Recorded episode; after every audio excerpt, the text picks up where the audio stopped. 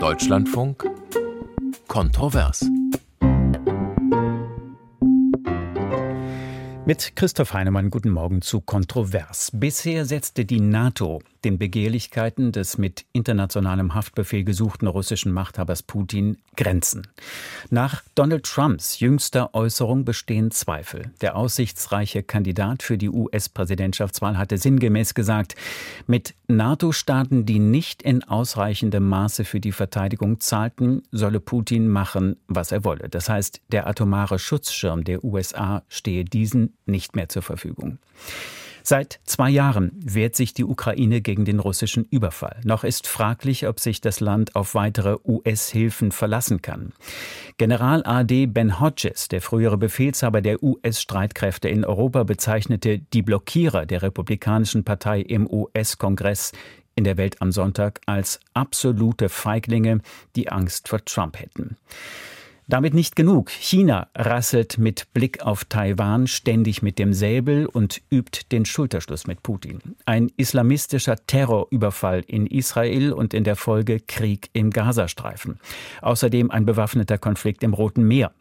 Zuletzt Meldungen über russische Antisatellitenwaffen im Weltall allesamt Themen auch der Münchner Sicherheitskonferenz am vergangenen Wochenende. Zu Beginn dieser Konferenz wurde gemeldet, dass in Russland wieder einmal ein Widersacher des Machthabers in Kreml ums Leben gekommen ist. Alexei Nawalny in einem Straflager, also in der Obhut von Putins Regime. Die Diskussion über Sicherheit nach der Zeitenwende hat wieder Fahrt aufgenommen. Wie viel Geld benötigt die Bundeswehr dauerhaft? Sollte die Wehrpflicht wieder ergelten? Vielleicht nach schwedischem Modell. Benötigt, benötigen außer Frankreich und Großbritannien auch Deutschland und die anderen europäischen Staaten Atomwaffen, etwa unter dem Dach der NATO. Apropos NATO, das einzige dauerhafte Ergebnis des völkerrechtswidrigen russischen Angriffskrieges ist neben vielen Zehntausend Toten und Verletzten die Norderweiterung des Bündnisses um Finnland und absehbar Schweden. Bis 11.30 Uhr fragen wir im Deutschlandfunk Putin, Xi und Trump. Müssen Europa und Deutschland kriegstüchtig werden? Den Begriff kriegstüchtig hatte zuletzt Bundesverteidigungsminister Boris Pistorius, SPD, verwendet laut Umfragen der beliebteste Politiker in Deutschland. Wir bitten Sie, unsere Hörerinnen und Hörer, sich zu melden. Unsere europaweit kostenlose Telefonnummer lautet 00800 4464 4464. Sie können uns auch per WhatsApp erreichen, uns eine Sprach- oder eine Textnachricht schicken. Die Nummer ist die 0173 56 90 22. Und unsere Mailadresse kontrovers.deutschlandfunk.de. Und Hörerinnen und Hörer haben sich bereits zu Wort gemeldet. Bruno Schwarz, ich rufe hier aus der Rhön an. Ich finde, wer jetzt dauernd von Aufrüstung und Kriegstüchtigkeit redet und dann vielleicht sogar noch von Atomwaffen träumt, der gehört in eine geschlossene Anstalt. Dass Europa im Falle eines Angriffs verteidigungsfähig ist, ist ja wohl das Mindeste, was man verlangen kann. Im Moment hat man den Eindruck, es handelt sich hier um einen postheroischen Hühnerhaufen und der Fuchs oder die Füchse lauern schon. Guten Tag, Winter hier. Die Frage ist doch illusorisch. Wie soll Deutschland denn kriegstüchtig werden, wir haben weder die Mentalität dazu noch die Ressourcen dazu. Ich bin der Meinung, unsere deutschen Politiker sollten weiterhin die ganze Welt belehren und sich immer schön damit beliebt machen. Hier ist Michael Siebold in Frankfurt am Main. Nein, müssen wir nicht. Als würde der Putin nach der Ukraine, ist ja sowieso immer schon russisch gewesen, auch Europa angreifen bzw. in Besitz nehmen wollen. Das ist ja lächerlich, da lachen ja die Hühner. Nürle, guten Morgen aus Ulm an der Donau. Nein, Deutschland und Europa müssen nicht kriegstüchtig werden. Mit der avisierten Europaarmee wird eigentlich der feuchte Traum der 50er Jahre der Hochzeit des Kalten Krieges war, wo man damals auch mit der Stoßrichtung gegen Moskau der Antikommunismus gerechtfertigt hat. Und gegen wen soll Europa sich verteidigen müssen? Alexander Schwarz, Berlin. Ja, Deutschland und Europa und alle demokratischen Länder müssen bereit sein, auch eine bewaffnete Auseinandersetzung zu führen, weil insbesondere Putin nicht bereit sind zu akzeptieren, dass die Völker ihr Schicksal selbst bestimmen wollen. Und ergänzen möchte ich das durch Mails. Robert Lüdke hat uns geschrieben, welche zentrale Aufgabe eines Staates gilt denn uneingeschränkt? Die territoriale Integrität des Staatsgebiets zu schützen. Insofern müsste das Thema der Sendung lauten, warum ist Deutschland nicht kriegstüchtig? Carsten Köhler schreibt, Antwort ja, also Antwort auf die Frage, muss Deutschland und Europa kriegstüchtig werden? Und Deutschland sollte meines Erachtens auch eigene Atomwaffen haben. Das ist die maximale Abschreckung. Hätte Putin eine Invasion in die Ukraine gewagt, wenn wir diese Atomwaffen gehabt hätten? Ich bin überzeugt, das wäre nicht passiert. Michael Bögel schreibt, ja natürlich, ohne die Tüchtigkeit auch einen Angriffskrieg führen zu können, funktioniert Abschreckung nicht. Dazu gehört auch eine industrielle Basis, die wir offensichtlich nicht haben. Ruth Heise meint, Aufrüstung, Atomwaffen und Abschreckung haben noch nie zum Frieden geführt. Abschreckung und Aufrüstung mit allen möglichen Waffengattungen ist der Rückfall in die unmenschliche Richtung. Rudolf Wenz meint, die Wiedervereinigung in Deutschland, die Trennung der Tschechoslowakei, die Aufnahme Polens in die EU statt dem anhaltenden Streit um die Oder-Neiße-Linie oder die Gründung der baltischen EU-Staaten sind Beispiele gelungener Friedenspolitik. Einsatz von Militär hätten diese Ergebnisse nicht erreicht. Und Bärbel Herlitz, wenn die Ukraine diesen Krieg verliert, ist es dann nicht zu spät für eine halbwegs verteidigungsfähige deutsche Armee? Und wäre es nicht besser, alles jetzt in die ukrainische Armee zu investieren? Fragezeichen. Ich begrüße unsere Gäste. Jürgen Hart, CDU, außenpolitischer Sprecher der Unionsbundestagsfraktion, ehemaliger Offizier der Bundeswehr, Diplom-Volkswirt. Bei der Bundestagswahl 2021 trat er im Wahlkreis Solingen, Remscheid, Wuppertal in Nordrhein-Westfalen an. Guten Morgen, Herr Hart. Guten Morgen, Herr Heinemann.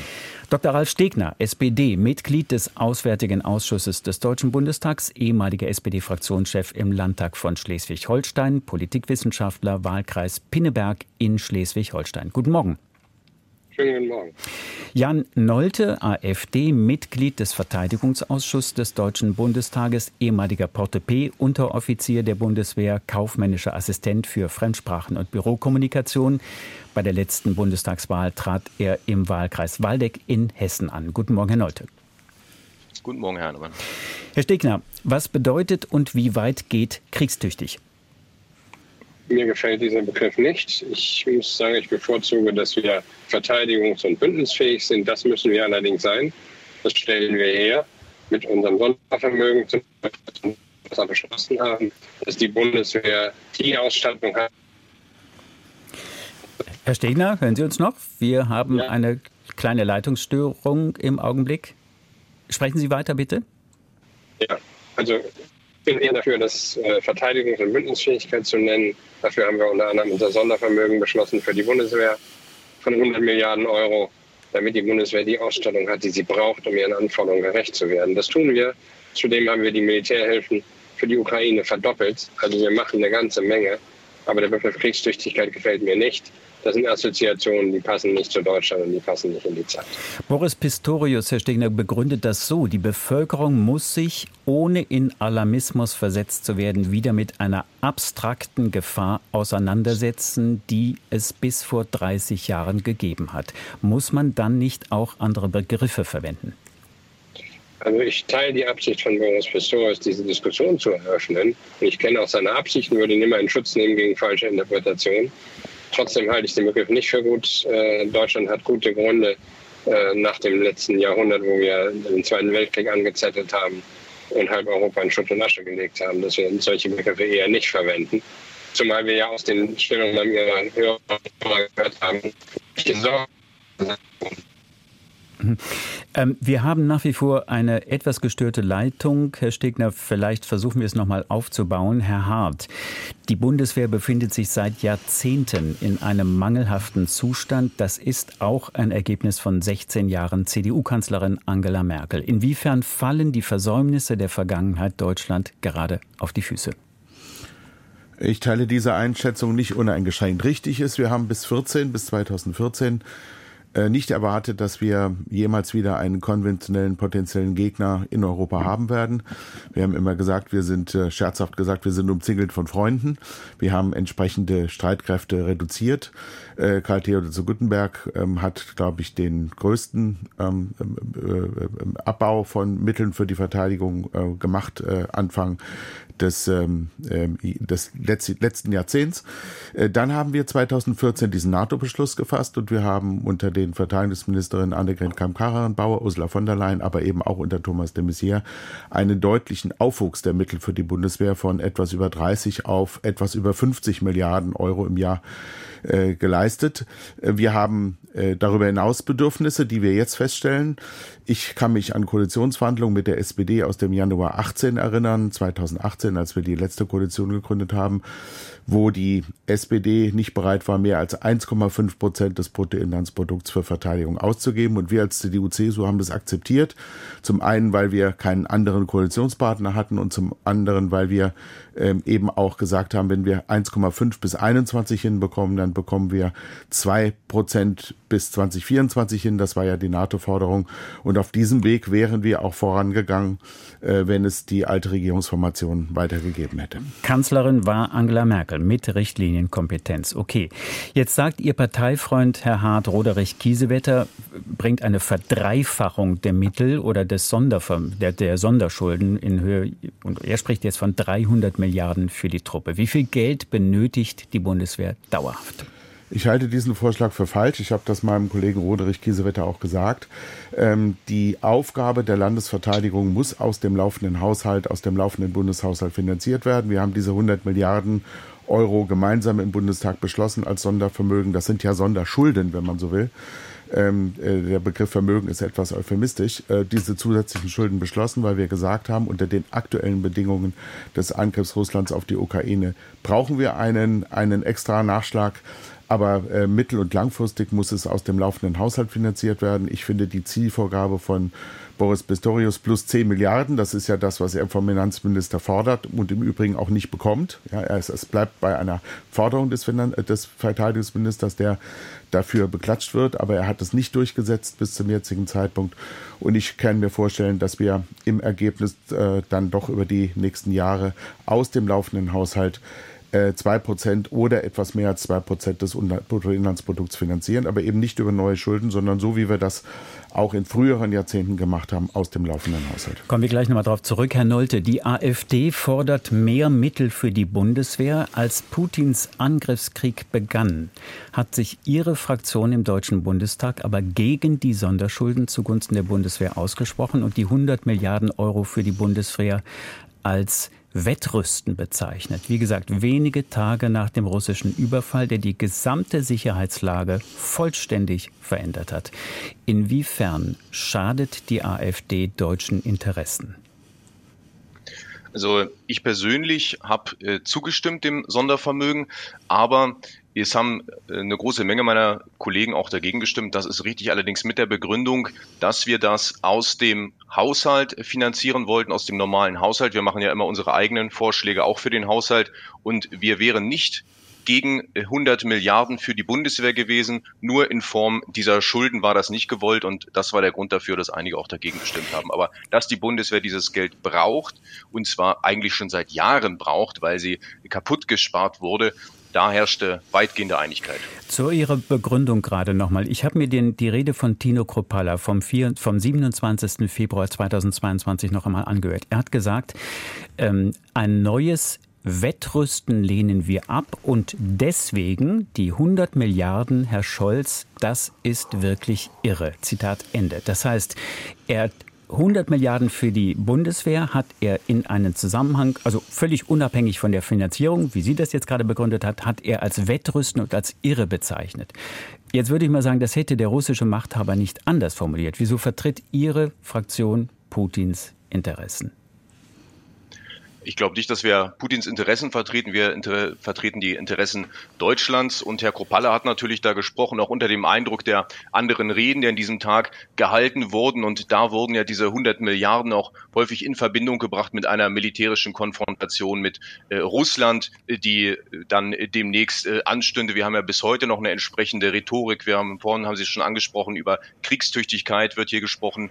Ähm, und Dagegen hat er sich gewandt. Wir haben in der Fraktion das Thema Sondervermögen diskutiert, relativ lang auch. Und von daher kann ich Ihnen die Gründe und das Stimmungsbild äh, so mitteilen, wie es, äh, wie es auch sich dargestellt hat. Also diejenigen, die dagegen waren, die haben denn aber einen anderen Vorschlag gehabt und wir haben auch einen Entschließungsantrag eingebracht dazu. Wir wollten das anders finanzieren aus dem normalen Haushalt. Wir haben eine ganze Menge Einsparpotenzial aufgezeigt und das war der Dissens in der Fraktion dazu. Herr Stegner, militärische Auseinandersetzung mit Russland, wann war davon die Rede?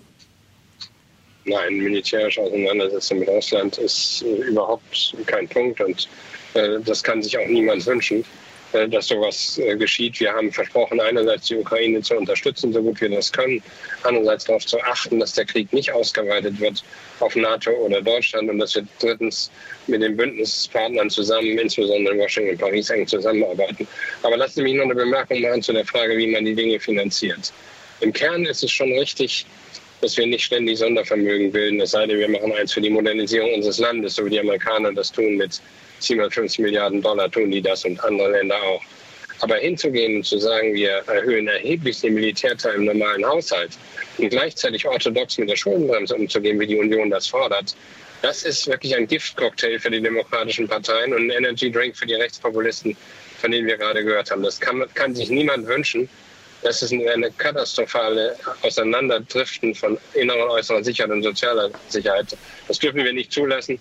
Und deswegen muss man das anders machen. Wir können das aus dem normalen Haushalt machen, ja, aber dann muss die Union ihre orthodoxe Haltung zur Schuldenbremse aufgeben, über die übrigens unsere Mitbewerber in aller Welt sich kaputt lachen. Äh, äh, das ist ja wirklich grotesk. Ich sage immer, das ist so wie der Vatikan das Zölibat betrachtet, so betrachtet die Union die Schuldenbremse. Herr Hart, Sie sind angesprochen. Giftcocktail. Ja. Sind Sie der Barkeeper? Nein, das ist äh, meines Erachtens nicht richtig, was der Kollege Stegner sagt. Wir haben in den letzten Jahrzehnten, im Übrigen auch äh, gemeinsam mit der SPD und auch unter Finanzminister Scholz, ähm, äh, uns an die Schuldenbremse gehalten. Und wir haben trotzdem Spielraum gehabt, neue Dinge zu tun. Äh, zum einen, weil wir immer dafür gesorgt haben, dass auch die Wirtschaft läuft, dass das deutsche Wirtschaftswachstum immer mindestens auf EU-Durchschnitt ist. Und äh, wenn wir das im letzten Jahr erreicht hätten, dann hätten wir auch rund 20 Milliarden mehr in der Bundeskasse gehabt für den Haushalt und dann wäre die eine oder andere Frage auch ohne äh, Diskussion um die Schuldenbremse äh, lösbar gewesen. Äh, wenn wir als Deutschland, nachdem wir vor zehn Jahren unsere Partner in Europa dringend gemahnt haben, keine neuen Schulden zu machen und zurückzukehren zu einer soliden Haushaltspolitik. Wenn wir als Deutschland anfangen, äh, wieder neue Schulden zu machen und uns äh, hinwegzusetzen oder das, was wir in der EU gemeinsam vereinbart haben, äh, dann werden wir in zwei, drei, vier Jahren eine ähnliche Situation erleben, wie wir sie 2010 mit der Eurokrise hatten. Das wird für Deutschland und die gesamte europäische Wirtschaft ein Riesendesaster, wenn das passiert. Und deswegen bin ich der Meinung, Deutschland sollte, Deutschland ist das stärkste und auch finanziell stärkste stärkste Land in Europa. Deutschland sollte mit gutem Beispiel vorangehen und die Bürgerinnen und Bürger können erwarten, dass der Staat mit dem Geld auskommt, was er hat und nicht zukünftigen Generationen neue Schulden aufbürdet. Ich sehe Spielraum im Haushalt mittel- und langfristig, um natürlich auch eine Verteidigungsausgabe zu finanzieren, die ja im Übrigen immer nur noch gemessen am Bruttoinlandsprodukt immer noch deutlich unter dem liegt, was wir im Kalten Krieg gezwungen waren aufzuwenden. Also insofern bleibt sogar eine Friedensdividende, selbst wenn wir jetzt mehr tun als in den letzten Jahren. Aus Berlin ist uns Herr Seidel zugeschaltet. Einen schönen guten Morgen, Herr Seidel. Guten Morgen. Bitte schön. Ja, ich äh, möchte anschließen an den Titel Ihrer äh, Sendung, wo es um Kriegstüchtigkeit geht. Und ähnlich wie Herr Stegner vorhin schon gesagt hat, finde ich diesen Ausdruck ausgesprochen beunruhigend, weil er sozusagen eine Normalisierung äh, des Zustands des Krieges für mich beinhaltet. Und ich glaube, wir müssen uns einerseits klar machen, dass ein moderner Krieg eigentlich für niemand zu gewinnen ist schon gar nicht ein Atomkrieg und dass es deshalb vielleicht äh, muss man tatsächlich im Moment mehr in Rüstung investieren, aber es muss dann äh, gleichzeitig auch vielleicht so etwas wiedergeben wie eine Art Doppelbeschluss, wo wir ein klares Angebot äh, machen zu Verhandlungen über Waffenstillstände, über Kompromisssuche, äh, über äh, Definierung von Kriegszielen auch auf unserer Seite und über mögliche langfristige Rückkehr zu Abrüstungspolitiken. Davon höre ich im Moment viel zu wenig und ich finde, manchmal äh, habe ich den Eindruck, wir sind so in einer Situation fast wie 1914, wo es eine zunehmende na, Kriegsbegeisterung, wäre sicher zu viel gesagt, aber eine zunehmende Bereitschaft gibt, Kriege zu führen und äh, dann ein Automatismus, ein Eskalationsautomatismus entsteht, der nicht mehr beherrschbar ist. Also ich wünsche mir von den demokratischen Parteien ein klare, klareres Bekenntnis zu Verhandlungsbereitschaft, realistischen Kriegszielen äh, und einer mittelfristigen Abrüstungsstrategie, die explizit, explizit jetzt auch formuliert wird. Sie haben, Herr, Herr Seidel, den Doppelbeschluss ins Spiel gebracht. Doppelbeschluss hieß ja beides, sowohl verhandeln als auch gleichzeitig nachrüsten. Ja, also ich bin ein bisschen in der paradoxen Situation. Ich habe damals mit gegen den Doppelbeschluss demonstriert, weil ich ihn eher als eine Politik... Hofgarten, genau. Ich habe ihn eher als eine, eine, einen Beginn einer Aufrüstung empfunden damals, aber ich bin jetzt in der paradoxen Situation, mir heute äh, so etwas Ähnliches zu wünschen, weil ich zu wenig äh, äh, auf dieser Verhandlungsseite von unseren Politikern vernehme äh, und zu wenig auch konzeptionell innerhalb der Parteien hier diskutiert wird und Optionen äh, gegeneinander gestellt werden. Das muss dringend passieren. Eine Mail von Guido Hasel. Präsident Putin hat eine simple Rechnung aufgemacht. Solange er nur an einer Front kämpfen muss, ist er der, der, Ukraine überlegen und wird den Krieg gewinnen. Die Wirtschaftssanktionen sind für ihn kein wirklicher Gegner. Er wird nur zu Verhandlungen bereit sein, wenn er mit dem Angriff einer starken Armee rechnen muss. Die Mail von Axel Mayer mit seinen Äußerungen zur NATO hat der Rüstungslobbyist und US-Präsidentschaftskandidat Trump die Debatte um Aufrüstung in Europa massiv verstärkt. Weltweit knallen bei den Rüstungsunternehmen die Champagnerkorken. Die Debatte um Aufrüstung nimmt hysterische Formen an. Kriegszeiten waren und sind Zeiten größtmöglicher Dummheit, Irrationalität und selektiver Wahrnehmung. Ursula Lemke schreibt, ich gehe davon aus, dass die Bundeswehr kriegstüchtig, das heißt in der Lage ist, die Bundesrepublik zu verteidigen, denn das ist der Zweck der NATO-Mitgliedschaft. Wenn die USA ein Mehr an Verteidigungsbereitschaft einfordert und die europäischen Länder willens sind, die Rolle des kleinen Bruders in die eines Partners zu entwickeln, wird eine Umstrukturierung der NATO notwendig sein und der kleine Bruder wird sich eine erwachsene Struktur geben müssen. Dann erst stellt sich die Frage nach Waffen. Und schließlich Adrian Bayer, eine WhatsApp. Eine Schuldenobergrenze auf Kosten unserer Sicherheit und Existenz einzuhalten, ist völliger Wahnsinn.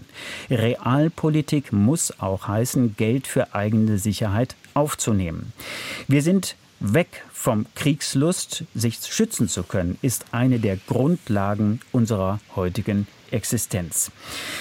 Herr Nolte, ich möchte zurückkommen auf das, was Herr Seidel aus Berlin gesagt hat. Er hatte ja vorgeschlagen, eine Art NATO-Doppelbeschluss äh, oder ein, eine, ein Vorgehen, eine Vorgehensweise nach diesem Beispiel. Wäre das ein gutes Rezept für die gegenwärtige Situation?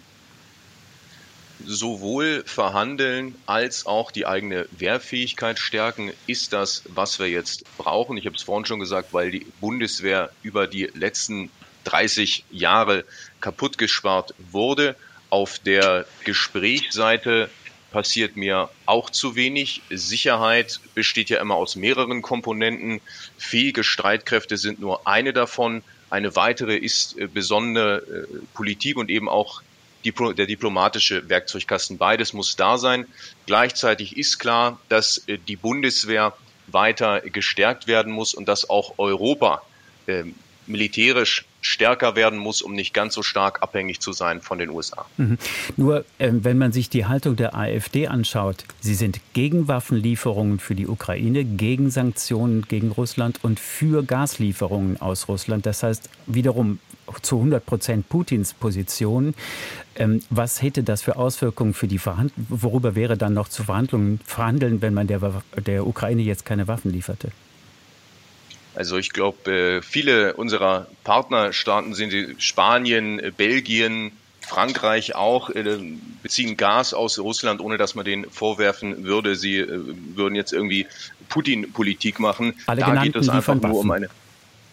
Da geht es einfach nur um eine rationale Energiepolitik. Genau, wir sind gegen die Waffenlieferungen einfach, weil es letztlich am Ergebnis nichts ändern wird. Es treibt die Zahl derjenigen in die Höhe, die sterben und das halten wir für moralisch überhaupt nicht sinnvoll. Gleichzeitig greift man, bedient man sich überhaupt nicht diplomatischer Werkzeuge, sondern liefert eben nur Waffen. Wir halten das für den falschen Weg und haben ähm, wiederholt gefordert, hier auch ähm, hier auch sich dafür einzusetzen, dass es Gespräche gibt. Herr Stegner, kommt die, kommt die Diplomatie zu kurz?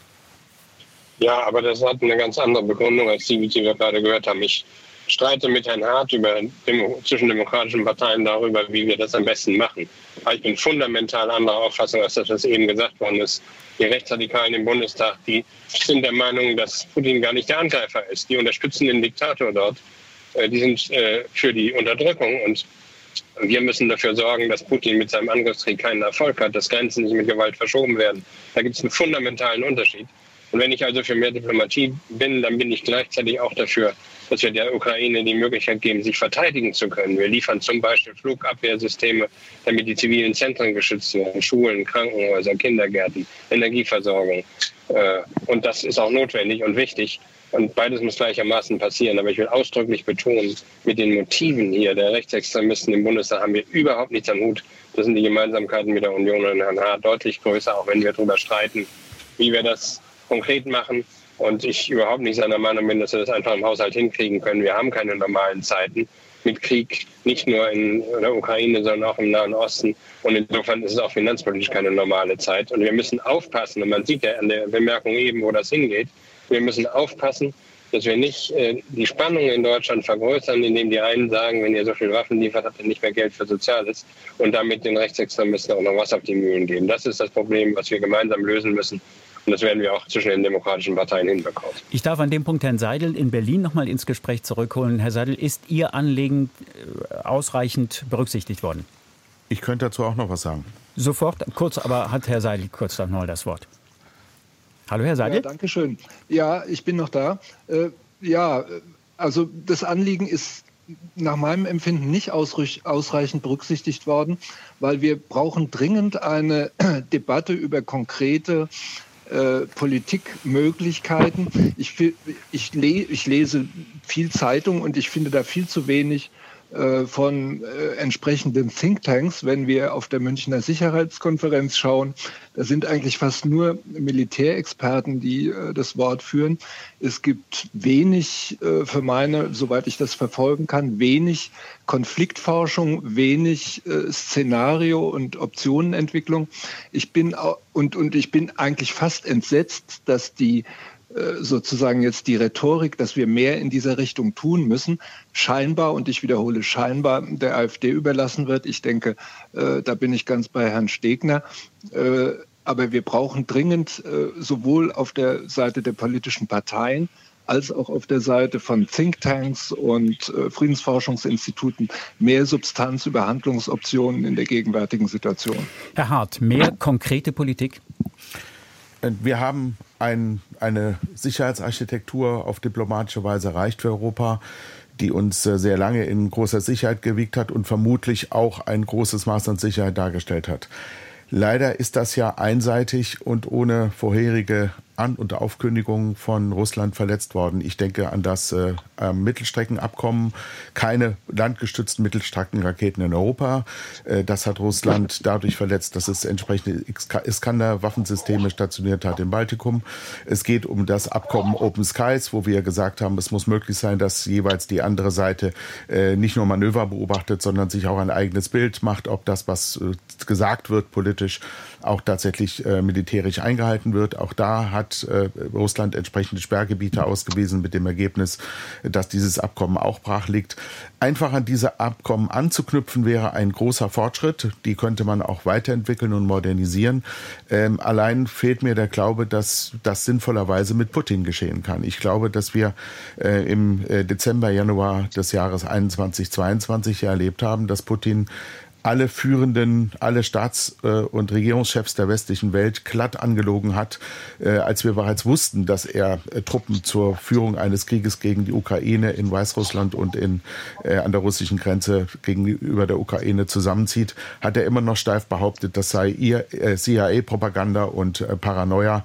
Wenige Tage später erfolgte der Angriff. Mit einer solchen Person kann man nicht ernsthaft in Verhandlungen eintreten. Aber ich bin 100 Prozent der Meinung, die großen Fortschritte und deswegen hat Herr Seidel ja auch seine Haltung zum Doppelbeschluss äh, verändert im Laufe der Jahrzehnte. Äh, der große Erfolg war eben, dass die Wehrhaftigkeit des Westens und die Bereitschaft, geschlossen und konsequent Aufrüstung im Osten entgegenzutreten, am Ende zur größten Abrüstungswelle äh, der europäischen Geschichte geführt hat. Und daran glaube ich, dass das auch zukünftig wieder möglich ist. Allerdings fürchte ich, solange Putin meint, er sei auf der Erfolgsstraße in der Ukraine, wird das nicht möglich sein. Aus Cuxhaven hat sich Frau Hahn gemeldet. Einen schönen guten Morgen. Hallo, guten Morgen. Bitte schön.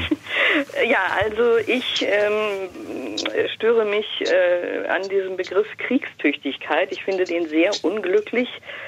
Ich plädiere dafür, den Begriff Wehrhaftigkeit zu benutzen. Wehrhaftig sein, wehrhaftig bleiben und wehrhaftig werden hier in diesem Land ähm, weil dieser Begriff Kriegstüchtigkeit gleich assoziiert, oh Gott, oh Gott, jetzt gibt's Krieg, meiner Meinung nach. Und das finde ich sehr unglücklich, gerade in diesen sehr, ähm, naja, aufgeladenen, angespannten äh, Situationen. Ähm, und ähm, außerdem wollte ich noch erwähnen, dass äh, ein Politologe, zum Beispiel Thomas Jäger, äh, meint, mit Herrn Putin könne man gar nicht reden oder diplomatisch in Verhandlung treten, sondern man, er würde nur klare Grenzen äh, akzeptieren. Also wenn man klare Kante zeigt, platt gesagt, dann kann er das Gegenüber auch äh, ernst nehmen. Nur so. Also ja, ja, das wollte ich nur mal sagen. Äh, Dankeschön. Das ist die große Frage. Verhandlungen, Herr Nolte. Hat das, äh, sind, sind Verhandlungen Jürgen Hart hat das auch gerade eben gesagt, mit Putin zu verhandeln, lohnt sich überhaupt nicht. Der Mann lügt. Was würden solche Verhandlungen bringen? Wir haben da natürlich wenig Druckmittel in der Hand. Das ist so. Die besseren Möglichkeiten hätte die deutsche Politik in der Vergangenheit gehabt, lange vor das, bevor das Ganze eskaliert ähm, ist. Das ist so. Man hat relativ wenig Möglichkeiten. Trotzdem muss man immer wieder versuchen, hier zu Gesprächen zu kommen eine andere Lösung sehe ich auch nicht. Und das Problem sind auch gar nicht, äh, dass der Ukraine ähm, Waffen fehlen. Die Ukraine hat auch schlicht keine Soldaten mehr. Da kämpfen alte Männer schon zum Teil. Viele fliehen außerhalb des Landes, weil sie nicht kämpfen wollen in einem Kampf, der militärisch nicht zu gewinnen ist. Also ich sehe hier überhaupt keine militärische Lösung. Und äh, von daher muss man immer wieder dazu ähm, motivieren und dazu anregen, irgendwie äh, zu Gesprächen äh, zu kommen. Ja, das müssen natürlich auch die, die Kriegsparteien machen. Da muss es Staaten geben mit einer Vermittlerrolle. Vielleicht kann China da eine Rolle übernehmen, vielleicht auch andere Staaten. Aber äh, ich sehe überhaupt nicht den Versuch. Ich höre eine Rhetorik von, von Kriegstüchtigkeit und in fünf Jahren ähm, kämpfen wir gegen Russland. Ähm, dann gibt es Politiker, die wollen den Krieg nach Russland tragen und russische äh, Ministerien zerbomben. Ich glaube nicht, dass das die Beiträge sind, die uns hier weiterbringen. Herr Nolte, aus Ihrer eigenen Fraktion ist äh, was ganz anderes zu hören. Vor einem Jahr, im Februar 2023, hat Ihr Fraktionskollege und Parteifreund Eugen Schmidt im russischen Staatssender Russia 1 gesagt, ähm, Russland stelle keine Bedrohung für den Weltfrieden dar. Daraufhin hat Ihr Parteifreund und Fraktionskollege äh, Rüdiger Lukassen gesagt, also ebenfalls AfD-Politiker, äh, da sei die Schwelle zum Landesverrat in diesen Äußerungen von Herrn Schmidt hauchdünn. Ähm, wie viele mutmaßliche Landesverräter gibt es bei Ihnen in der Fraktion, außer Herrn Schmidt jetzt noch?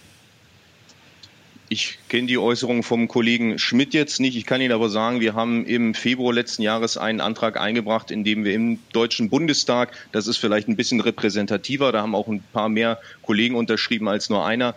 Ähm, den können Sie sich gerne mal anschauen. Da haben wir verschiedene ähm, Vorschläge gemacht, wie man zu einem Frieden kommt. Entflechtung der Kriegsparteien, Entsendung einer OSZE-Friedensdelegation, ähm, Schaffung von UN-Mandatsgebieten und so weiter. Da kann man jetzt sagen, da hätte Russland niemals zugestimmt. Das mag sein, aber wir wollten einfach auch mal hier einen konstruktiven äh, Vorschlag machen. Das kann aufgegriffen werden oder auch nicht. Äh, es kann halt nicht sein, dass das einzige von Deutschland kommt, äh, das einzige, das von Deutschland kommt, Waffen sind.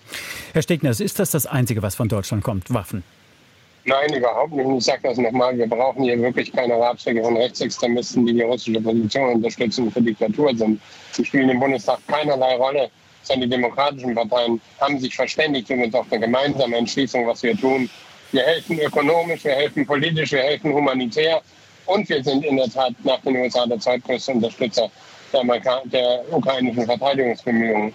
Aber wir brauchen in der Tat auch über diese militärischen Fragen hinaus politische Gespräche und zwar nicht unbedingt mit Putin selbst, aber indem wir zum Beispiel, was der Bundeskanzler ja versucht hat, mit anderen Mächten reden, mit China zum Beispiel, die Einfluss haben könnten, mit Indien, mit großen anderen Staaten, die helfen können, Russland dazu zu bewegen, da nicht weiter fortzufahren, denn Russland hat ja auch keinen wirklichen Erfolg. Äh, Finnland und Schweden sind der NATO beigetreten, das ist kein Fortschritt für Russland, hat sich Putin nicht gewünscht. Die Sicherheit in der Ostsee ist deutlich besser geworden, dadurch auch für unsere baltischen und polnischen Nachbarn. Ähm, und insgesamt ist das Problem äh, in der Diktatur Russlands, dass das Putin seine Soldaten egal sind. Er verliert ganz viele. Und ihn dazu zu zwingen, dass wir zu was anderem kommen, dass Grenzen nicht mit Gewalt verschoben werden dürfen, dass das Europa nicht hinnimmt. Die NATO ist ja gestärkt worden. Das muss das Bemühen sein und das ist eine Mischung aus ökonomischen, politischen, militärischen, humanitären und diplomatischen Bemühungen. Und an allen den Ecken sind wir tätig. Der Unterschied ist nur, das muss man halt sagen, Herr Heinemann, die diplomatischen Bemühungen finden immer hinter verschlossenen Türen statt, wenn über Waffenlieferungen öffentlich jeder redet, ob er was davon versteht oder nicht. Mhm. Herr Hart, ähm, Herr Stegner hat China angesprochen. Die Chinesen profitieren von äh, preiswerten Energielieferungen aus Russland. Äh, Putin muss sein ähm, Gas und sein Öl jetzt ähm, mehr oder weniger verschleudern. Man spricht von 30 Prozent Rabatten. Ähm, wie kann man China ins Boot holen zu einer vernünftigen, naja, sagen wir, diplomatischen Initiative mit Ziel auf Entspannung? Das ist eine ganz äh, interessante und zentrale Frage. Erstens glaube ich, dass der chinesische Präsident dieses Freundschaftspapier mit Russland im Januar äh, 22, äh, wo ja drin steht, unverbrüstliche Freundschaft und äh, auf allen Gebieten, äh, dass er das Papier so nicht unterschrieben hätte, wenn er gewusst hätte, dass Putin tatsächlich am 24. Februar angreift. Ich weiß es nicht, aber ich vermute, dass Putin auch sie hinter die Fichte geführt hat. Und äh, China würde natürlich äh, äh, als Land, insbesondere wirtschaftlich, viel mehr davon profitieren, wenn die Konflikte der Welt nicht so groß wären, wenn es konkret diesen Konflikt ähm, ähm, um die Ukraine oder den Krieg in der Russlands gegen die Ukraine nicht gäbe, mit allen den Auswirkungen, die es hat. Ähm, ich glaube, dass der wirtschaftliche Vorteil für China, was die Außenwirtschaft und die Exportpolitik angeht, deutlich größer wäre, wenn es diesen Krieg nicht gäbe. Also insofern teile ich nicht die Auffassung, dass China ein, ein Gewinner ist dieser Situation. Und ich habe auch den Eindruck, dass die chinesische Regierung ja ähm, schon Wert auf die Feststellung legt, dass sie keine äh, Kriegsgüter an Russland liefert, anders als das ja andere Staaten machen. Mhm. Ich wollte nur einen Satz noch sagen, damit das klar Bitte. ist. Also irgendwie gibt es diesen Begriff Kriegstüchtigkeit, den der SPD-Verteidigungsminister Pistorius in die Welt gesetzt hat. Herr Stegner findet ihn nicht gut, ich finde ihn auch nicht gut. Ich finde das, was die Hörerin aus Norddeutschland, was glaube ich Cuxhaven oder Bremerhaven Frau gesagt hat, äh, dass wir, dass wir ganz konkret ähm, von Wehrhaftigkeit sprechen müssen, das finde ich deutlich besser. Darum geht es ja. Es geht um die Frage, ob wir so stark sind, dass keiner sich traut, uns anzugreifen. Und ich sage auch, ich glaube, wir sind das im Augenblick, weil Russland sich ja durch den Krieg gegen die Ukraine auch geschwächt hat. Aber ich fürchte, dass angesichts der Aufrüstungspläne Putins in Russland äh, während dieses Kriegs gegen die Ukraine und für die Zeit danach wir deutlich mehr tun müssen. Im Augenblick, glaube ich, wäre die NATO in der Lage, Europa wirksam konventionell zu verteidigen. Wir müssen dafür sorgen, dass es auch in fünf Jahren noch so ist.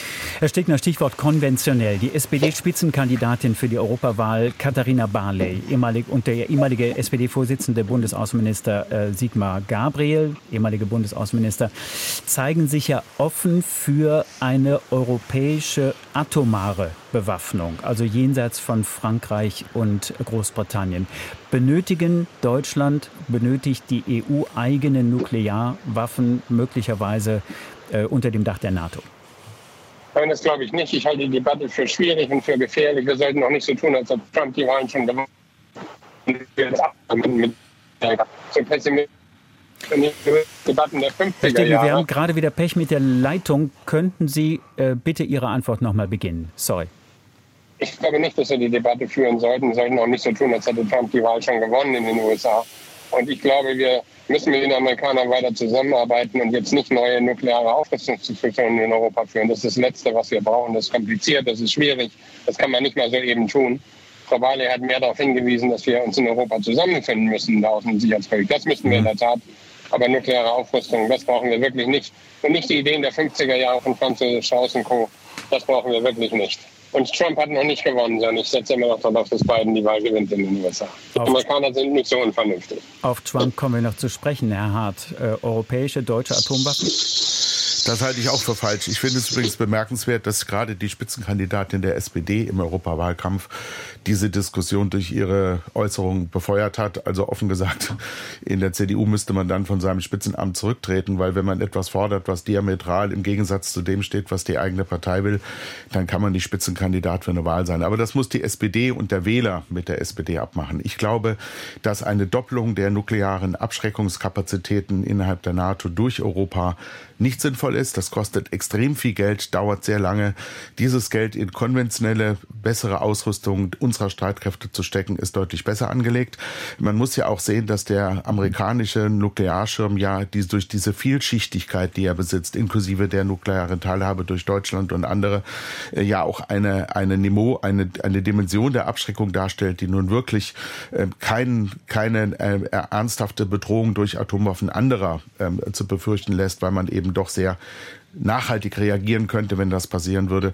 Und das könnte ein europäischer Rettungsschirm in dieser Form sowieso nicht realistischerweise nicht leisten. Deswegen finde ich auch, wir sollten diese Diskussion beenden und sollten das Geld lieber in konventionelle Ausrüstung der Bundeswehr stecken. Mhm. Herr Nolte, gehen wir. Den Hinweis erlauben, Herr Heinemann, dass Frau Barley nicht das vorgeschlagen hat, sondern sie hat über die Diskussion gesprochen.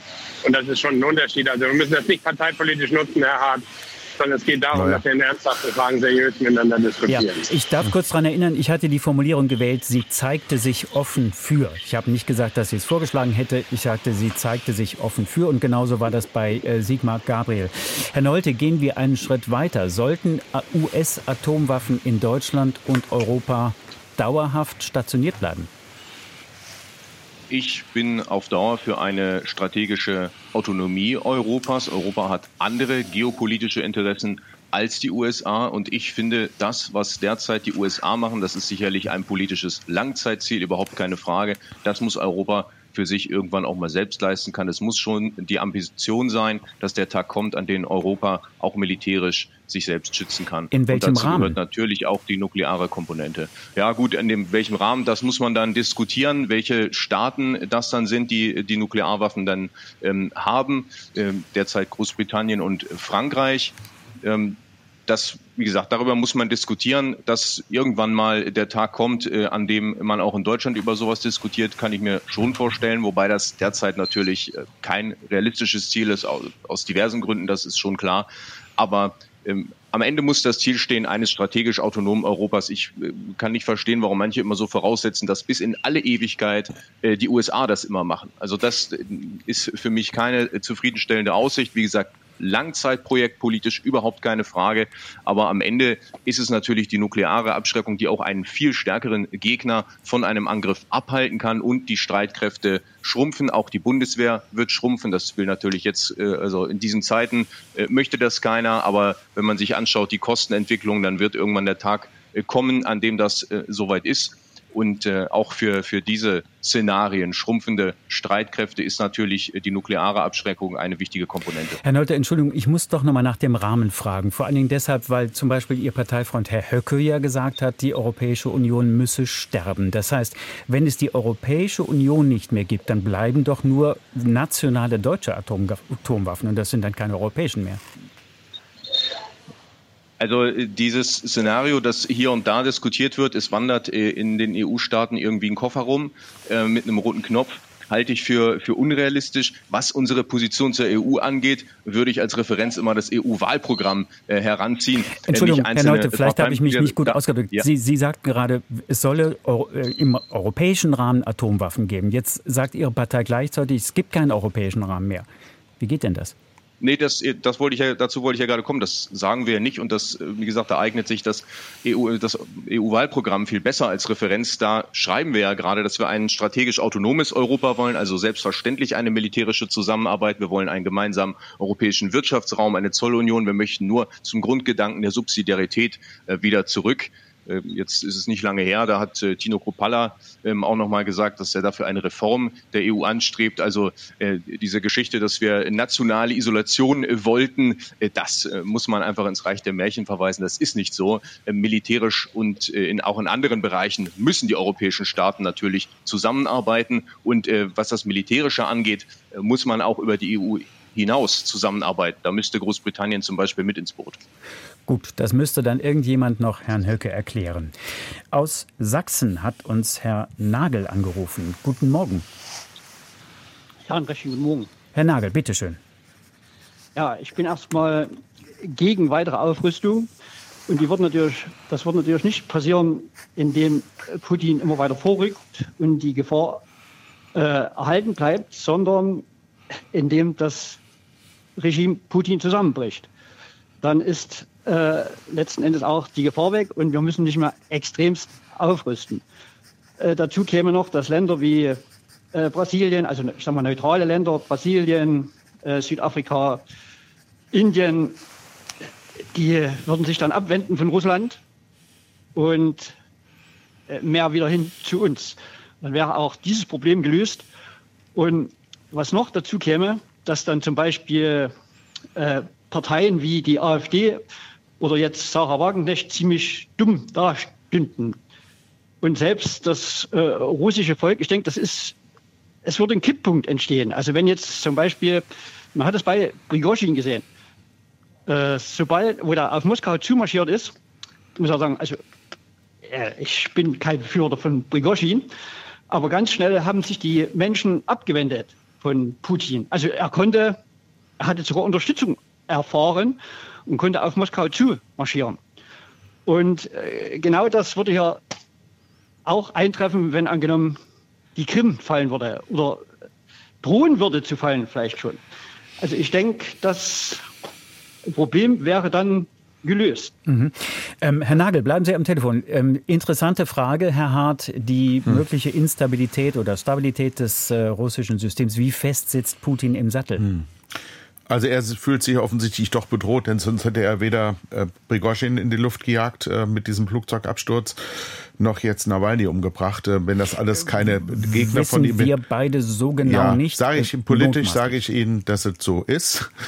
Und ähm, ich glaube, ähm, alle Anschein, alle Indizien sprechen dafür. Und äh, vor einem Strafgerichtshof wird das niemals entschieden werden, weil das dann ja voraussetzen würde, dass man in Russland äh, strafrechtliche Ermittlungen durchführt. Und dazu wird es unter Putin nicht kommen. Also insofern sei mir diese politische ähm, äh, Einschätzung dieser beiden äh, Todesfälle ähm, in Anführungsstriche äh, gestattet. Ich glaube, dass Herr Nagel äh, ganz recht hat mit seiner These, für den Fall, dass Putin befürchten müsste, dass er den Krieg gegen die Ukraine doch verliert oder nicht als Sieger vom Platz geht, wird es vielleicht, und das ist auch meine Hoffnung, Putin selbst sein, der dann erklärt, ich habe den Krieg gewonnen, meine Kriegsziele sind alle erreicht. Das ist dann zwar eine glatte Lüge, aber das äh, müsste man dann so hinnehmen und auf der Basis dann eben doch etwas möglich ist, was im Augenblick unmöglich erscheint, nämlich eine, ähm, äh, eine, eine Entscheidung über eine dauerhafte, nachhaltige Friedenslösung zwischen Russland und der Ukraine, die der, äh, die der ukrainische Präsident auch seinem Volk erklären kann. Aber das setzt voraus, dass die Ukraine so stark ist, dass sie den Kampf an diesen Punkt bringen kann. Und da ist natürlich die Frage, äh, Bedrohung der Krim, Bedrohung der äh, Schwarzmeerflotte, die ja jetzt schon bereits sehr weit in den Osten des Schwarzen Meeres sich zurückgezogen hat, weil sie durch äh, ukrainische äh, Drohnen äh, stark bedroht ist. Ähm, und wir haben zu wenig getan, um äh, das voranzutreiben. Und es wäre vielleicht schon möglich gewesen, letztes Jahr im Frühjahr diesen Punkt zu erreichen, wenn unsere Unterstützung für die Ukraine größer gewesen wäre. Und deswegen sage ich, Munition, Waffen, Ausrüstung, Logistik an die ukrainischen Streitkräfte, das hilft uns vielleicht doch an einen Punkt zu kommen, an dem der Krieg beendet wird. Ähm, und ich glaube, am Ende würde Putin selbst ähm, äh, äh, aufhören zu kämpfen, wenn er weiß, es kann ein komplettes Desaster für ihn werden, was es ja jetzt schon mindestens zur Hälfte ist. Herr Nolte, versteht Putin nur die Sprache des Militärs? Also, das glaube ich nicht. Ich glaube, man kann auch mit ihm verhandeln, man muss mit ihm verhandeln. Ich habe es ja vorhin schon äh, gesagt, also eine militärische Lösung wird es hier nicht geben und versteht die Sprache des Militärs. Naja, also ich finde es bedenklich, äh, dass, ich habe es vorhin schon gesagt, dass jetzt hier über ähm, Kriegstüchtigkeit und Krieg gegen Russland in, in wenigen Jahren gesprochen wird, äh, Krieg nach Russland tragen und so. Also ich glaube, wir müssen hier auch ähm, aufpassen, äh, dass der Konflikt nicht eskaliert und es gibt letztlich nur eine diplomatische Lösung her. Äh, die Ukraine hat die notwendigen Soldaten auch überhaupt nicht mehr. Also ich sehe nicht, dass militärisch hier ein Sieg errungen wird und äh, von daher ist doch die einzige vielversprechende Lösung nach jetzt bald drei Jahren Krieg, dass wir endlich hier zu Gesprächen kommen. Mhm. Entschuldigung, ähm, nur zur Richtigstellung. Krieg nach Russland tragen hat ähm, meines, wenn ich richtig zugehört habe, in dieser Sendung kein Mensch gesagt und kein Mensch behauptet. Nein, nein, also das hat ein äh, CDU-Politiker gesagt, außerhalb dieser Sendung. Okay. Ähm, was sicherlich nicht. Auch das ist nicht richtig. Herr Hart, bitte. Ja, also es, es, es gibt äh, ein, ein, Videoschnitt, der meines Erachtens auch falsch zusammengeschnitten ist, von meinem Kollegen Kollege Kiesewetter, der sagt, die Ukraine muss äh, ähm, auch äh, Maßnahmen ergreifen, damit das russische Volk merkt, dass dieser Krieg zu seinen Lasten und zu seinem Schaden geht um eben auch einen, einen Wandel in Russland dabei zu führen. Und in diesem Sinn ist das gemeint, was mein Kollege Käsewetter gesagt hat. Und es geht nicht darum, dass äh, wir oder sonst jemand Krieg nach Russland trägt. Das äh, Interessante oder Bemerkenswerte an diesem Krieg Russlands gegen die Ukraine ist ja, dass es um keinen Quadratzentimeter russischen Boden geht. Es geht um einen keinen einzigen russischen Zivilisten. Die russischen Zivilisten sind von den Kampfhandlungen nicht betroffen. Der gesamte Krieg spielt sich ausschließlich auf dem völkerrechtlichen Territorium der Ukraine ab. Und insofern ist Russland tatsächlich in der Lage, dass sie diesen, diesen Kampf gegen die Ukraine sofort einstellen könnten. Und es würde trotzdem Russland so bestehen bleiben, wie es seit vielen Jahrzehnten in seinen Grenzen festgelegt ist. Äh, damals in den 20er Jahren und zuletzt 91 auf der Astana-Konferenz. Also im Grunde hat Russland gar nichts zu verlieren, wenn es diesen Kampf aufgibt. Äh, Putin hätte vielleicht äh, seine Macht zu verlieren. Und eigentlich geht es nur darum. Es geht nicht um Russland, es geht um Putin und seine raffgierige, kleptomanische ähm, äh, Entourage, die sich an diesem Land bereichert. Herr Stegner, wir wollen ja immer wieder den Blick auch ähm, auf uns selbst richten. Thema der Sendung ist ja, sollten Europa und Deutschland kriegstüchtig werden? Sie haben jetzt gesagt, Krieg, kriegstüchtig, der, der, der Begriff gefällt nicht. Also sagen wir verteidigungsfähig oder besser oder verteidigungsfähiger werden. Der Bundeswehr fehlt nicht nur Geld, ihr fehlt auch Nachwuchs. Und da hat Bundesverteidigungsminister Pistorius auch den, den, Gedanken geäußert, die Wehrpflicht, die 2011 ausgesetzt wurde, wieder einzuführen. Ist das eine gute Idee? Also es war damals, glaube ich, keine so gute Idee, sie heute die Polter abzuschaffen. Auszusetzen. Äh, ohne, oh, ja gut, aber de facto ja abzuschaffen, kann man sagen. Äh, denn die Strukturen sind auch weg. Kurzfristig würde uns das jetzt nicht helfen. Aus demokratischen Gründen finde ich eine äh, Wehrpflicht durchaus äh, befürwortenswert, eher als eine Berufsarmee. Aus vielerlei Gründen, dass eine Bundeswehr verankert ist. Aber das hilft uns jetzt nicht. Die Debatte müssen wir führen. Das wird uns nur kurzfristig nichts nützen. Wir hätten damals glaube ich, nicht so schnell tun sollen. Das waren aus Einsparungsgründen. Wir haben uns konzentriert auf Auslandseinsätze. Ich bin selbst Vorsitzender des Untersuchungsausschusses Afghanistan. Wir haben da unfassbar viel investiert. Das Ergebnis war sehr bescheiden. Also es ist eine Debatte, die muss mit Blick auf Langfristigkeit geführt werden. Kurzfristig allerdings, und das tun wir ja gerade, müssen wir dafür sorgen, dass die Bundeswehr die Ausstattung hat, die sie braucht, um den Auftrag erfüllen zu können. Wir können nicht 80 Jahre nach dem Zweiten Weltkrieg sagen, die Amerikaner sollen unsere Verteidigung übernehmen. So wird das nicht funktionieren. Trotzdem, glaube ich, gibt es Fortschritte auch in der europäischen äh, Zusammenarbeit. Und ich will das nur mal sagen, weil das schwer ist, sich das hier anzuhören, dass jemand von der AfD über Verhandlungen redet und über europäische Wahlprogramme. Eine Partei, die Unglück und Diktatur über Deutschland bringen würde und mit äh, Europa nichts am Hut hat, nationalistisch durch und durch ist.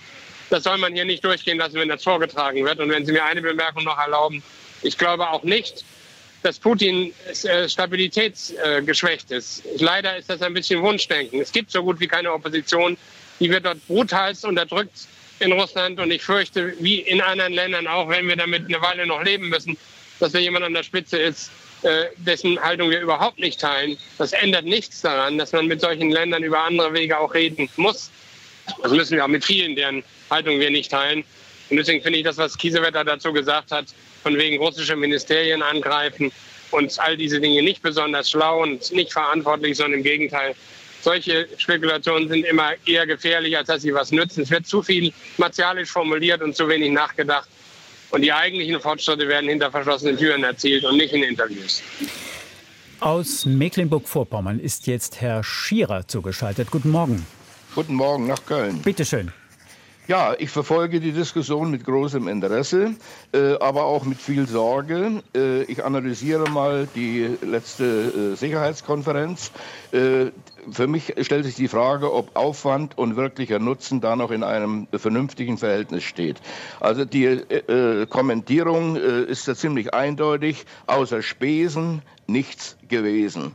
Viel Palaber, äh, viel Prominenz, viel Kosten. Mich würde mal interessieren, was diese Konferenz insgesamt an äh, finanziellen Mitteln und organisatorischem Aufwand äh, kostet und wer das bezahlt. Ich denke mal, ich tippe mal, es wird wieder mal Deutschland sein. Äh, wobei gleichzeitig, äh, ich sage mal, äh, Subventionen für die Landwirtschaft, in diesem Fall diese Dieselproblematik, finanziell nicht lösbar ist. Diese ganze Diskussion mit der Ukraine, mit der Unterstützung, äh, führt ins Nichts. Wir können uns anstrengen, wie wir wollen, also Deutschland und der Westen insgesamt. Äh, wir werden diesen äh, Krieg garantiert äh, nicht positiv äh, zugunsten der Ukraine beeinflussen können. Ja, die Ressourcen von Russland sind riesig groß und die, die Bündnisfrage, vor allen Dingen auch mit China, äh, ist ja nicht bis zu Ende geklärt. Momentan äh, enthalten die sich zwar mit Waffenlieferung, aber wenn die Sache sich zuspitzen sollte aufgrund westlicher Intervention, äh, wird garantiert das Verhältnis zwischen China und Russland auch ein anderes sein. Äh, meine Frage bleibt dabei, wie lange wollen wir dieses Spiel als Deutschland, die ja auch eine eigene Geschichte, äh, was ja auch eine eigene Geschichte hat, noch spielen zulasten der Bevölkerung und zulasten der Sicherheitspolitik auf dem gesamten Erdball? Herr Hart, darf ich Herr Schier, Herrn Schierers Frage an Sie weitergeben? Ja, Herr Schierer, Sie haben zur Münchner Sicherheitskonferenz gefragt. Ich bin selbst Teilnehmer gewesen ich, ähm, erstens wird die überwiegend finanziert von äh, ähm, privaten Sponsoren und Stiftungen. Es gibt auch Mittel aus dem Bundeshaushalt, aber der größte Teil des Geldes kommt meines Erachtens aus privaten äh, Schatullen. Und ich ähm, habe für meine CDU-CSU-Fraktion und für den Bundestags, äh, für, die, für den Deutschen Bundestag durch Teilnahme an der Konferenz viel Geld gespart, weil ich sehr viele ähm, Außenminister, Politiker anderer Parlamente aus der ganzen Welt dort getroffen habe, äh, die ich sonst mühsam besuchen müsste. Ähm, also zum Beispiel den indischen Außenminister Außenminister. Ähm, und Sie können sich vorstellen, wenn ich nach Delhi reisen würde, um ihn dort zu sehen, wäre das deutlich teurer. Also insofern ist dieser, dieser Münchner Ort, wo alle mit allen zusammentreffen können und wo der große Teil eben nicht auf der großen Bühne stattfindet im Bayerischen Hof, sondern in den vielen Besprechungszimmern, wo die sogenannten bilateralen Gespräche, die Beilets stattfinden, das ist schon eine gute Sache. Blick auf die Ergebnisse Richtung ähm, äh, Ukraine-Russland-Krieg, äh, Russland-Krieg gegen die Ukraine, ähm, stimme ich Ihnen zu, dass es keine konkreten Fortschritte gegeben hat, ähm, außer eine Bekräftigung der Geschlossenheit des Westens, die Ukraine zu unterstützen. Das wussten wir auch vorher schon. Im Blick auf Nahost und andere Krisenherde glaube ich, dass hinter den insbesondere hinter verschlossenen Türen doch eine erhebliche Austausch und auch vielleicht eine Annäherung ähm, stattgefunden hat. Äh, da werden wir in den nächsten Wochen und Monaten sehen, äh, wo sich dann der ein oder andere darauf bezieht, dass das ja in München so beschlossen oder beraten worden sei, was dann in einigen Wochen und Monaten konkret umgesetzt wird. Herr Schierer, ist Ihre Frage beantwortet? Die Frage ist beantwortet. Äh, es gäbe noch jede Menge Diskussionsbedarf, aber andere Hörer wollen ja auch noch ihre Meinung sagen. Herr Schierer, ich bedanke mich und ähm, wünsche Ihnen alles Gute nach Mecklenburg-Vorpommern. Ähm, Herr Hart, Sie haben München angesprochen. Wie präsent war Donald Trump auf dieser Sicherheitskonferenz?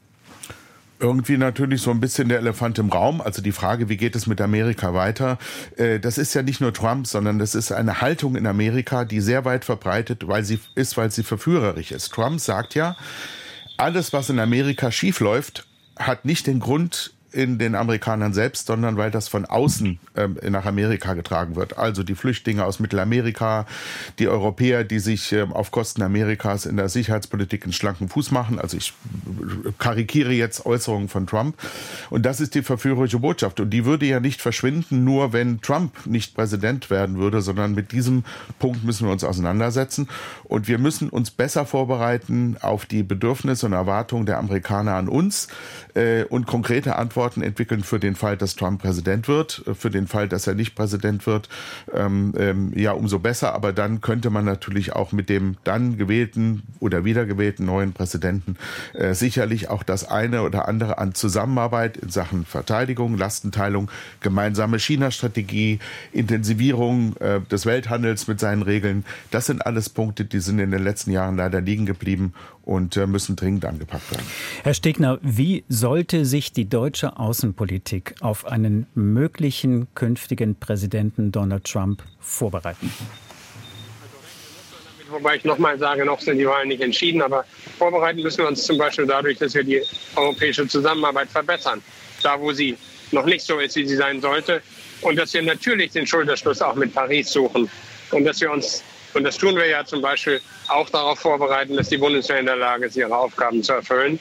Und im Übrigen hat der Bundeskanzler ja gezeigt, dass er in viele Teile der Welt fährt, nach Südamerika, nach äh, Indien, nach Japan, nach Afrika, um mit anderen zu reden.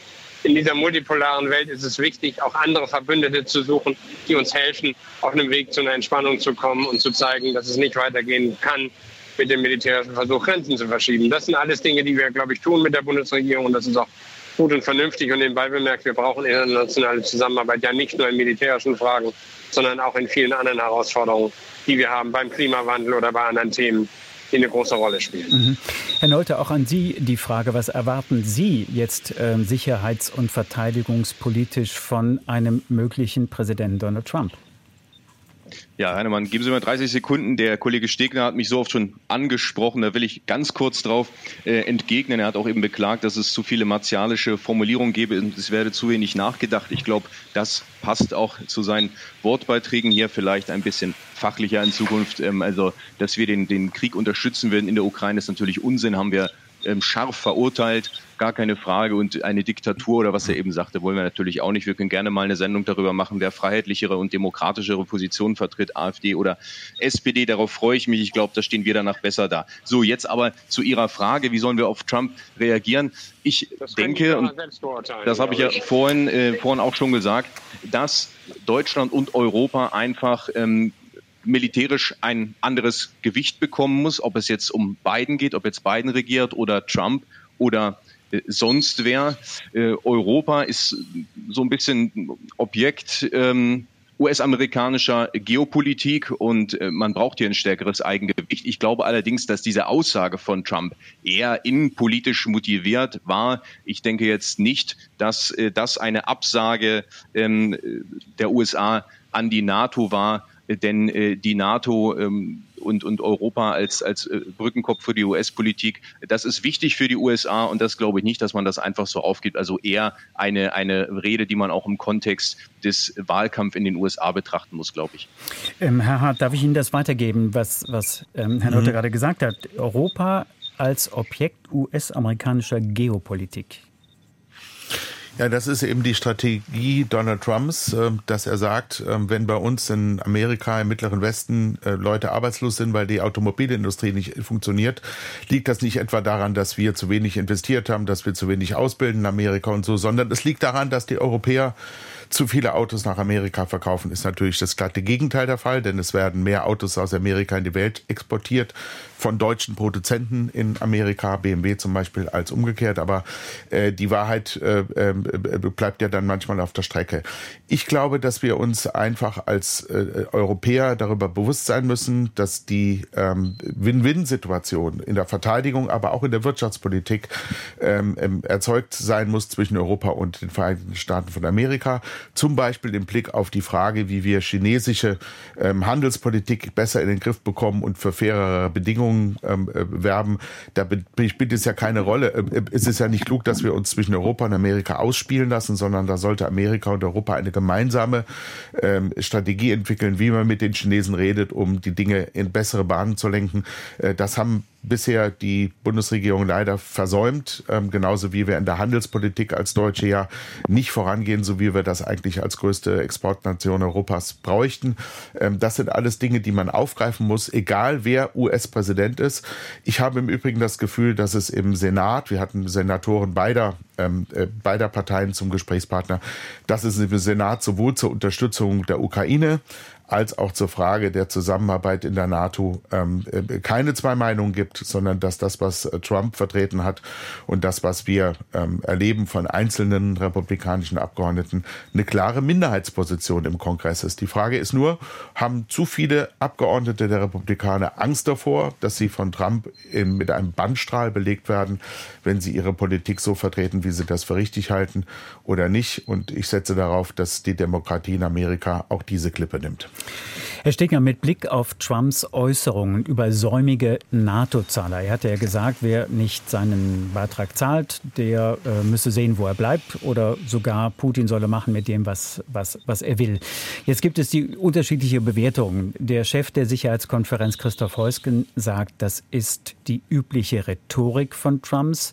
Michael Roth, Ihr Parteifreund, Vorsitzender des Auswärtigen Ausschusses, hat dagegen gesagt, sollte er wirklich wieder Präsident werden, dann sei mit allem zu rechnen und auch mit dem Schlimmsten. Was wäre denn das Schlimmste? Ja, ich glaube schon, dass Trump ein Unglück ist für die USA und eine Tragödie, wenn das wenn er gewählt würde. Der gehört eigentlich hinter Gittern und nicht ins Weiße Haus anhand dessen, was er sich hat zu Schulden kommen lassen. Aber wie gesagt, ich habe hab was gegen diesen Anti-Amerikanismus von links und von rechts. Amerika hat es immer geschafft, Herausforderungen äh, am Ende zu bewältigen. Sind im letzten Jahrhundert eben nicht wie Deutschland im Faschismus gelandet, sondern haben die Weltwirtschaftskrise anders überwunden. Deswegen glaube ich schon, dass Amerika mehr ist als Trump und dass sie sich nicht abwenden werden von Deutschland und der NATO. Also man muss es schon ernst nehmen, was der Trump sagt. Und ich hoffe, viele Leute hören das auch, äh, damit sie ihn nicht wählen. Aber äh, ich rechne nicht damit, dass es auf Dauer zu einer Entkopplung kommt. Und ich glaube, wir sind gut beraten, mit Amerika so gut es geht zusammenzuarbeiten. Ich teile, was Kollege Hart gesagt hat. Es gibt im Kongress durchaus auch andere Stimmen äh, als die jetzt von Trump. Und insofern hoffe ich, äh, dass es zu dem nicht kommt. Aber er redet jeden Tag viel Unsinn. Das muss man teilweise ertragen in der Demokratie. Äh, man kann nur hoffen, dass das keinen bestimmenden Einfluss gewinnt auf die Politik. Das kann sich weder Amerika erlauben noch die Welt. Auf das Schlimmste einrichten muss man sich trotzdem. Wir haben ja Beziehungen zu anderen und äh, das äh, erfüllen wir auch aus. Aber jeder, der glaubt, wir könnten den amerikanischen Anteil einfach ersetzen durch etwas anderes, der ist wirklich schief gewickelt. Das ist nicht möglich. Weder für Europa und für Deutschland schon alleine ganz, ganz und gar nicht. Herr Nolte, absehbar, welche Rolle wird das, Atl das Transatlantische in den USA in Zukunft spielen? Jetzt ganz unabhängig davon, wer am 5. November die Wahl gewinnt. Das wird weiterhin eine große Rolle spielen, allein für die US-Machtprojektion. Also da bleibt die Bedeutung hoch. Das ist auch völlig egal, wer da die Wahl gewinnt. Okay. Dann frage ich jetzt in die Runde nochmal anknüpfend an unser Thema. Wir streichen jetzt mal den Begriff kriegstüchtig. Welche Zukunft für Europas Sicherheit sehen Sie? Wir beginnen mit Ralf Stegner. Ich glaube, dass wir verstanden haben durch den Angriffskrieg von Putin gegen die Ukraine, dass wir was tun müssen in Europa, dass wir gemeinsam dafür sorgen müssen, dass wir, dass wir verteidigungs- und bündnisfähig sind und dass wir mit allen anderen zusammenarbeiten, die einen Willen in die Richtung haben, dass es keine gewaltsame Veränderung von Grenzen mehr gibt und das Krieg beendet wird. Daran muss man glauben, daran muss man arbeiten und insofern bin ich zuversichtlich, dass das gelingt. Die Gefahren sind groß, aber wir wissen auch, was zu tun ist. Herr Nolte, bitte. Wir müssen verteidigungspolitisch stärker werden. Wir müssen auch die Ressourcen diversifizieren. Darüber haben wir heute gar nicht gesprochen. Wir sind sehr abhängig von China. Ähm, äh, die USA wollen China free werden bis 2035. In Europa und Deutschland sehe ich da überhaupt keine Pläne in der Richtung. Das müssen wir angehen. Ähm, und wir müssen schauen, dass wir in der Ukraine endlich zum, zu einem Frieden kommen. Jürgen Hart. Ich glaube, dass wir tatsächlich als äh, europäische NATO-Partner mehr in die konventionelle Verteidigungsfähigkeit investieren müssen. Äh, das ist ein klares Erfordernis äh, nicht nur an uns, sondern auch an andere. Und dass wir in der Bundeswehr dafür sorgen müssen, dass wir schneller als bisher an die genötige Ausrüstung kommen. Es ist manchmal nicht allein die Frage des Geldes, sondern auch die Frage langer ähm, Beschaffungsprozesse, die vielleicht auch zu kompliziert und zu teuer sind. Und äh, ich würde mir wünschen, dass äh, die Bundesregierung, egal wer sie nun führt in den nächsten Jahren, Jahren da ein, schwer, ein Schwerpunkt drauf setzt, dass wir schneller und preisgünstiger an die richtige, gute Ausrüstung für die Bundeswehr kommen. Dank an die Bundestagsabgeordneten Jürgen Hart, CDU, Ralf Stegner, SPD, Jan Nolte, AfD und den Hörerinnen und Hörern.